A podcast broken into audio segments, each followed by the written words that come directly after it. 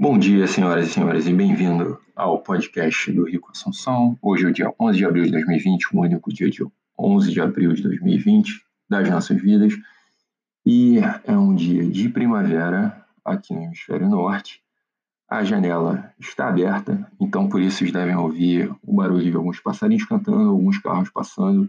Mas, por favor, relevem isso, porque depois de um longo inverno trancado dentro de casa, me faz me sentir muito bem trabalhar com a janela aberta. Hoje eu queria começar falando sobre um pouco, né, um assunto um pouco pessoal, que é, desde pequeno eu sempre detestei pessoas falando mal das outras, é, simplesmente por, por falar. É, eu acho que críticas construtivas são sempre bem-vindas, você não é obrigado a concordar com elas, é claro, né, elas são construtivas a partir do momento em que você consegue convencer outra pessoa que você tem um ponto. É, mas crítica por crítica, por algum motivo, isso parece gerar algum tipo de química positiva em algumas pessoas, né? ou, ou apenas um vício. É, mas em mim ela sempre teve um efeito reverso. Eu não consigo, se eu não conseguir ver o ponto onde a pessoa quer chegar de melhora, né? Aquilo perde todo o sentido. Não, até porque eu defendo sempre nos meus livros, sempre que eu falo, foco na solução, não no problema. Então, simplesmente uma crítica sem nenhum projeto de solução ela não tem valor nenhum, ao meu ver. Tá?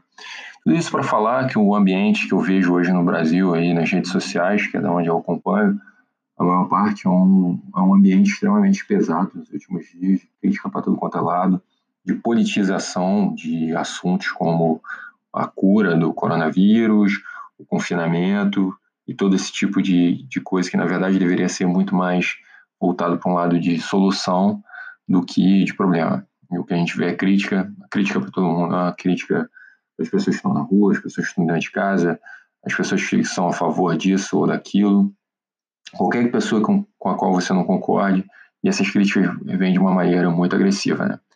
Agora, alguns dados aqui sobre o que está acontecendo, né? Eu venho falando que algumas pessoas tinham dificuldade, eu acho que o coronavírus é muito mais o problema matemático é, de se entender é, do que necessariamente sanitário. Alguns médicos, por exemplo, não entendiam, e tinham pessoas, por exemplo, até que comparavam, que eu cheguei a criticar aqui em alguns podcasts, a quantidade de vítimas do Covid-19 com a quantidade de vítimas de outras doenças, o que era, era bem é, a, a, maneira mais correta de se medir, porque é uma, é um, é uma doença que está tá se expandindo de uma forma é, muito rápida, então está no início. Se você projeta, você vê onde que ela vai parar.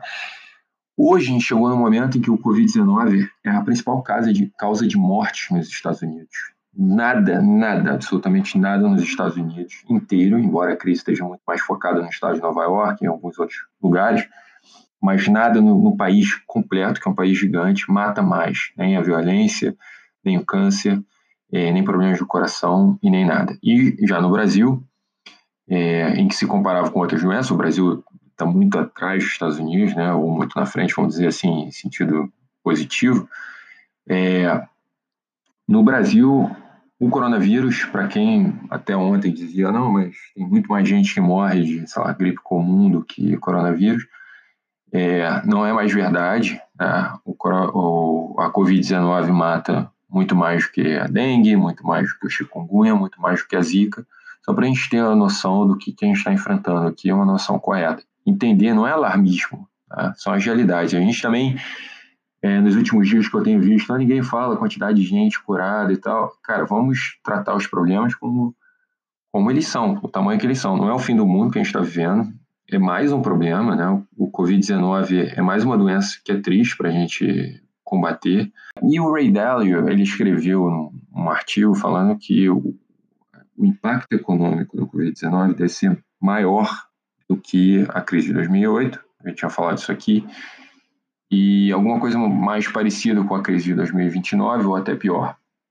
A gente não sabe ainda qual vai ser o tamanho desse problema, né? É, e a gente está agindo. Eu acho que, que olhando 10 anos lá na frente, olhando quando a gente olhar para trás, a gente vai ver um monte de coisa que a gente errou. Né? É sempre assim, é muito mais fácil a gente se julgar o passado visto do lado futuro. Mas é, a gente está fazendo coisas, né? O mais importante é que a gente não está parado, ninguém está parado, está todo mundo fazendo. O mais interessante, é, do isolamento é que quanto mais ele funcionar, mais ele vai parecer desnecessário. Isso para os críticos de plantão, isso já é uma realidade que os caras já criticam, né? Eles vão pegar, como eu tenho visto por aí, os caras têm pegado é, matérias falando que o pico ia acontecer em março ou em abril, falando, cadê o pico? Não tem pico. Aí quando é, os números são negativos, que mostra, caramba, como está crescendo lá em São Paulo, e aí eles criticam o fato de existir um isolamento social, que o isolamento social não está funcionando. Quer dizer, critica se não há doença, porque as pessoas alarmaram, criticam é, o, o, isolamento social, se a doença realmente se mostra grave. E a gente nunca vai saber, é uma posição muito confortável, porque a gente nunca vai saber como teria sido é, se a gente tivesse feito de uma forma diferente. Né?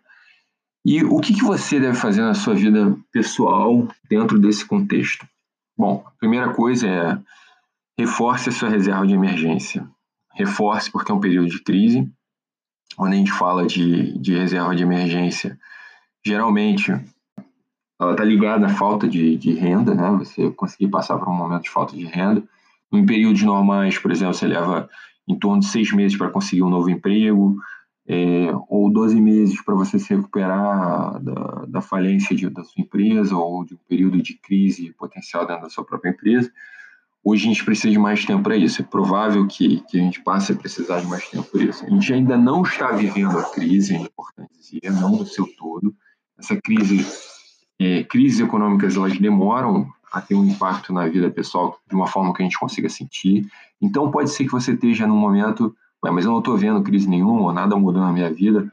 Mas você pode ter certeza que vai mudar na vida de todo mundo. Todo mundo vai ser impactado de um jeito ou de outro, às vezes de uma forma bem leve, sutil e pouco a pouco, que você nem vai perceber. É, ainda mais aí no Brasil, que, que, que é um país que está vivendo a crise já há bastante tempo. Mas é, é fato é, que essa crise existe. É, a gente não sabe o tamanho dela e talvez ela seja bem curta e depois ela é, que depois a gente deslanche na né, economia mundial pode ser que ela seja mais longa. Hoje, a probabilidade maior é que ela seja uma crise mais longa, né, que ela dure mais. Por que, que eu digo isso? Porque ela está atingindo, ela tem um custo, né, tem um custo de um custo de produção que vai ser pago por alguém. Pouco importa quem seja se alguém, alguém vai sofrer. Pode ser os trabalhadores, em alguns países isso é bem claro, acho que é, no Brasil, o Brasil eu acho, acredito que seja um deles, é, mesmo que o governo esteja oferecendo Corona Voucher e tudo. Os empresários, talvez esses sejam o primeiro momento mais impactados. Né? Os governos, porque não existe dinheiro de governo, né? o dinheiro do governo é o dinheiro da sociedade, isso é importante a gente ter na cabeça. E, e esse talvez seja um ponto mais invisível. Por quê? Porque a gente tem. Eu, que vem na minha cabeça de forma mais fácil são dois grandes países, como a Itália e os Estados Unidos, que são dois países que já têm problemas há muito tempo econômico em termos de governo, de déficit, dívidas altíssimas e, e etc. E foram dois países que foram impactados de uma forma é, muito importante, né? Importante talvez seja a tradução para o português. Em português geralmente não fala isso, né? Mas de uma forma é, muito forte, esses dois países foram impactados. E, o, e isso pode durar mais tempo. Né? Então pode ser que passado a crise do coronavírus, a crise do Covid-19, pode ser que amanhã ou depois a gente viva uma crise da dívida nos Estados Unidos ou na Itália. Ou em vários outros países, né? Acho que tem vários países passando por problemas sérios. A Alemanha já vinha passando por algum problema, né? uma, desaceleração. A, a, França e a Espanha também, que são países que têm é, países grandes, que, que também têm estados grandes, que estão buscando reduzir o tamanho do estado e nesse momento não estão conseguindo. O Reino Unido, como eu já tinha citado aqui antes, está passando por um Brexit. Enfim, cada país vai enfrentar isso de uma forma diferente. Então, pode ser que meses depois do coronavírus a gente tenha uma crise de dívida, uma crise econômica é, identificada numa dessas grandes potências mundiais que acabam afetando o resto da economia mundial. Ah, então, reforce a sua reserva de segurança e eu entendo que não seja tão fácil assim no momento de crise, porque pode ser que você tenha perdido sua renda agora. Então, o que, que você tem que fazer? Primeira coisa é reduzir os gastos não essenciais. Você realmente vai ter que sentar, fazer o teu orçamento. Quer você esteja numa posição ainda confortável, sentindo que nada mudou na tua vida, quer não. Quer você já esteja sofrendo os efeitos diretos da crise. Senta e vê o que, que realmente é, é essencial e o que, que não é, que você consegue diminuir ou consegue cortar ou substituir por alguma coisa que seja mais barata, que faça mais sentido. É, foque mais em investimentos para você próprio, saúde e educação. Né? Compre mais livros. Em termos de investimento, é, o melhor é ser mais conservador, isso é claro. Né? Mantenha, procure manter a sua estratégia de longo prazo, né? não altere ela completamente, mas é um momento bom de se adicionar é, uma maior diversificação no seu portfólio. Por quê? Diversificação nos dias normais, ela não é tão desejada assim a partir de um determinado nível, porque ela custa caro. Então, o que eu recomendo é que você compre índices. Né? Eu sempre falo isso aqui, quem leu o meu livro Como Investir na Bolsa de Valores sabe a estratégia que eu defendo, uma estratégia passiva e balanceada. Então, é, por que os índices e por que, que eu acho que hoje em dia ainda é mais importante? Porque o índice ele é composto, ele é composto pelas principais empresas daquele, daquele setor, mas eu estou eu, falando muito mais aqui de índices não setoriais, índices de mercado mesmo. Um índice que reflita a Bolsa Brasileira, como o Ibovespa, por exemplo, se você tem um, ETF como o PIBB 11, que, não, que, que, é o, que é ligado ao IBR, ou o OV11, que é ligado, né, reflete o que acontece no Ibovespa, esses índices eles são compostos pelas principais empresas do Brasil. E não necessariamente as principais empresas são, serão as mesmas daqui a 10 anos. Quer dizer, a gente está vivendo um momento provavelmente de muita mudança né, econômica dentro do país e que ah, pode haver uma mudança muito grande em termos de peso de setores dentro da economia. Então, eu defendo muito mais você comprar é, o mercado, tentar comprar alguma coisa que replique o que acontece no mercado, que você sair por aí tentando descobrir qual é a empresa que vai sair vencedora e qual vai ser a empresa que vai sair perdedora. Claro, se você não for um profissional de finanças e não tiver o conhecimento para fazer esse tipo de análise. É, para a maior parte das pessoas, isso é muito simples de fazer. É muito simples você comprar índices, você não precisa pesquisar muita coisa. Compre índices no Brasil, compre índices lá fora, o principal mercado é os Estados Unidos, né? Você pode acreditar que, pô, mas o cara acabou de falar que pode ser que tenha uma crise nos Estados Unidos, mas as empresas listadas nos Estados Unidos, eu acho que isso, grande parte das bolsas mundiais, elas não são é, necessariamente empresas que vivem a, apenas de um mercado só. Né? É, mercados globalizados, na Europa, nos Estados Unidos, Japão, essas empresas elas vendem no mundo inteiro, elas produzem no mundo inteiro. É, são muito mais é, expostas a um mercado global do que ao mercado, quer dizer, se tem empresas americanas, o Facebook não, é, a fonte de renda dele não é só os Estados Unidos, né? É o Google, quer dizer, qualquer pessoa em qualquer lugar do mundo acessa esse tipo de empresa. E isso acontece com vários outros, né? Eu aqui na França, por exemplo, a Airbus, a Airbus vende, vende avião para todas as companhias aéreas do mundo, né? Então, são empresas que são, são globais. E agora é importante eu só dizer que assim, o momento de defesa é um momento importante, porque existe o, o valor do dinheiro para a gente, ele tem o que os economistas chamam de taxa de utilidade marginal decrescente. O que, que esse nome significa? Significa que o valor do dinheiro ele diminui conforme a gente vai ganhando mais. Cada unidade adicional de dinheiro que a gente ganha ela tem um valor menor do que a unidade que a gente tinha anterior. Ou seja, os primeiros 10 reais que você vai ganhar são os 10 reais mais valiosos que você tem. Os segundos 10 reais tem menos valor. É, se tudo que você tem é 10 reais, aquilo tem um valor gigantesco para você. Se você tem um milhão de reais, 10 reais vai ter um valor bem menor para você. Quer dizer, 10 reais não valem sempre os mesmos 10 reais. Eles podem ter valores diferentes. Eu dou sempre o um exemplo do carro.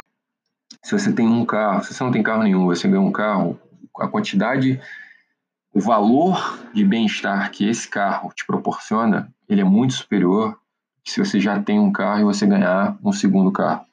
Ou, no extremo, se você tiver 19 carros e você ganhar mais um, vigésimo, ou você vai ficar feliz de ter, pô, tô com 20.